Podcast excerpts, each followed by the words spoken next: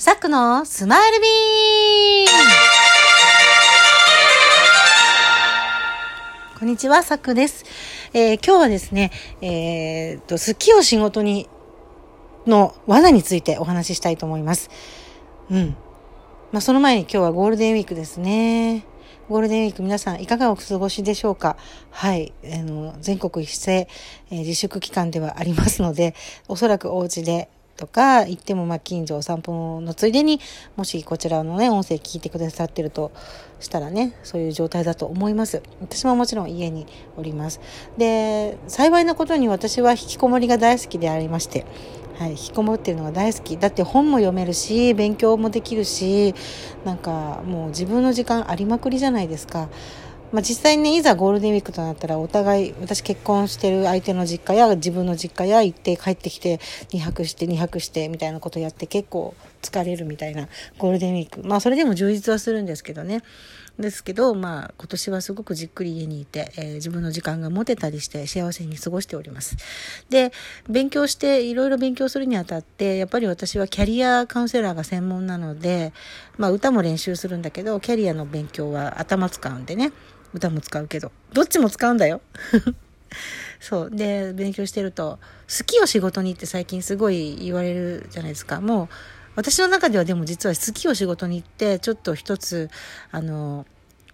一昔前だなっていう印象になりました。好きを仕事にしてみたんですよ、実際自分は。歌うことを仕事にして、あの、そして歌を教えることを仕事にしてとかいろんなであとはカラオケのそうそうカラオケのスナックでスナックじゃないあれはカラオケバーですね風営法的にはバーなんですけどカラオケのバーの昼間をやらせてもらって以前から憧れてたんですけどなんかそういうのをやっていくうちに好きを仕事にして一時的には満たされます。だけどあのその一時的な満たされがじゃあずっと永続的に続くか続くかって言ったらそうではないですね。やってみた感覚で。これは何でなんだろうっていういろいろ読み物を読んでて今気づいたのであこれはすぐに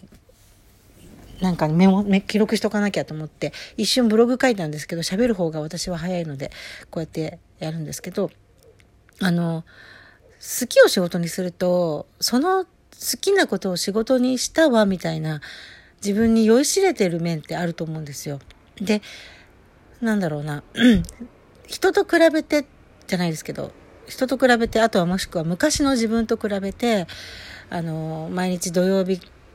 日曜日を楽しく過ごして、あ日曜日の夜になると憂鬱になって、月曜日は満員電車に乗って会社に行くとか、そういう生活をしていたことに対して、それに比べて今の私って時間自由に使えてしかも好きなことをやれててあとても生き生きしてる自分に酔いしれて幸せみたいな感じだと思うんですよ。でそれって人の目ってさっき言いましたけど人と比較とかなんか他人軸な気がすんなーって思ったんですよね。うんまあもちろん好きな好きにはいろいろあるので私の場合歌なんだけどなんだろうお料理とか手芸とか絵を描くこととかそういうものを仕事にできたらそれはそれで確かにまあ充実して輝いている人もいるけれども私分かったのは好きの先に、ま、もっと大きなミッションが必要なんじゃないかなって思ったんです。好きの先にあるミッション要はちょっとまあ一般的な感じのことを言うと私は歌で日本を幸せにしたいとか日本を元気にしたいとか社会を変えたいとかなんかそういうことですよ。でこのミッションが本当に腹落ちしてないとあのイエスとは言えない。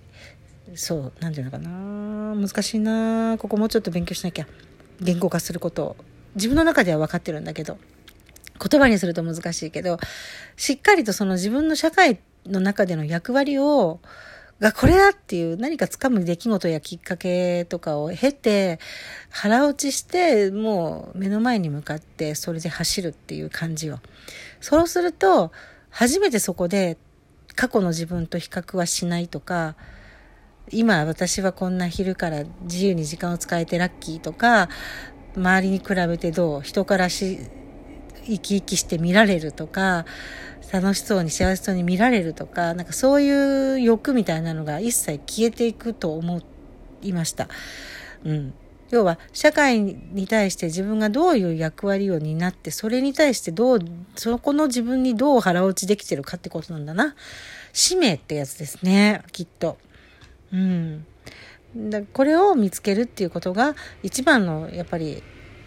もう二度とモヤモヤしない自分になれる近道ではないかなと思いましたねえなんかこれをだから一緒に考える機会とかをこれからずっと作っていきたいなって思いますね。いろんな人に伝えていきたいし、いろんな人と、もちろんじ、その、なんていうのかな、使命が、じゃあ、ね、早くから10代とかから分かってる人とかはいいですけど、分かるまで一生勉強だと思うんですよね。70代になっても80代になっても、まだまだ一生何か自分の役割を探し続けるっていうことはあると思うし、それは決して悪いことではないと思う。そうね。だから、なんて言うんでしょう。それをずっと学び続けてどんどんどんどん成長してどんどんどんどん高いところに自分の中のねこうなんていうかステージの高いところに行ってって進んでいくことが人生の喜びであると思うので、うん、なんかそういうことを楽しみながら同じような物差しという物差しは違くていいんだな目線でなんかそういう人間をバカにする人も中にはいたじゃないですか今までは。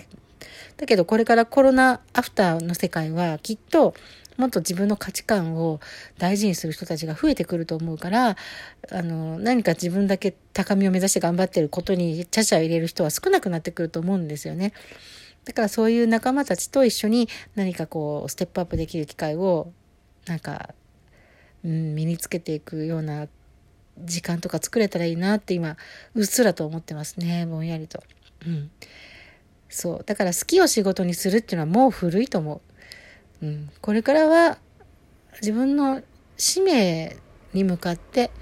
使命を見つけて仕事をするっていうことですねきっとねあの表面的なものではなくてそれを深みを見つけて深いところまで掘っていって探していくっていう何かを作っていきたいなって今は思っています。うん。それが私の使命なのかもしかしてって思っちゃいました。うん。それも楽しそうですね。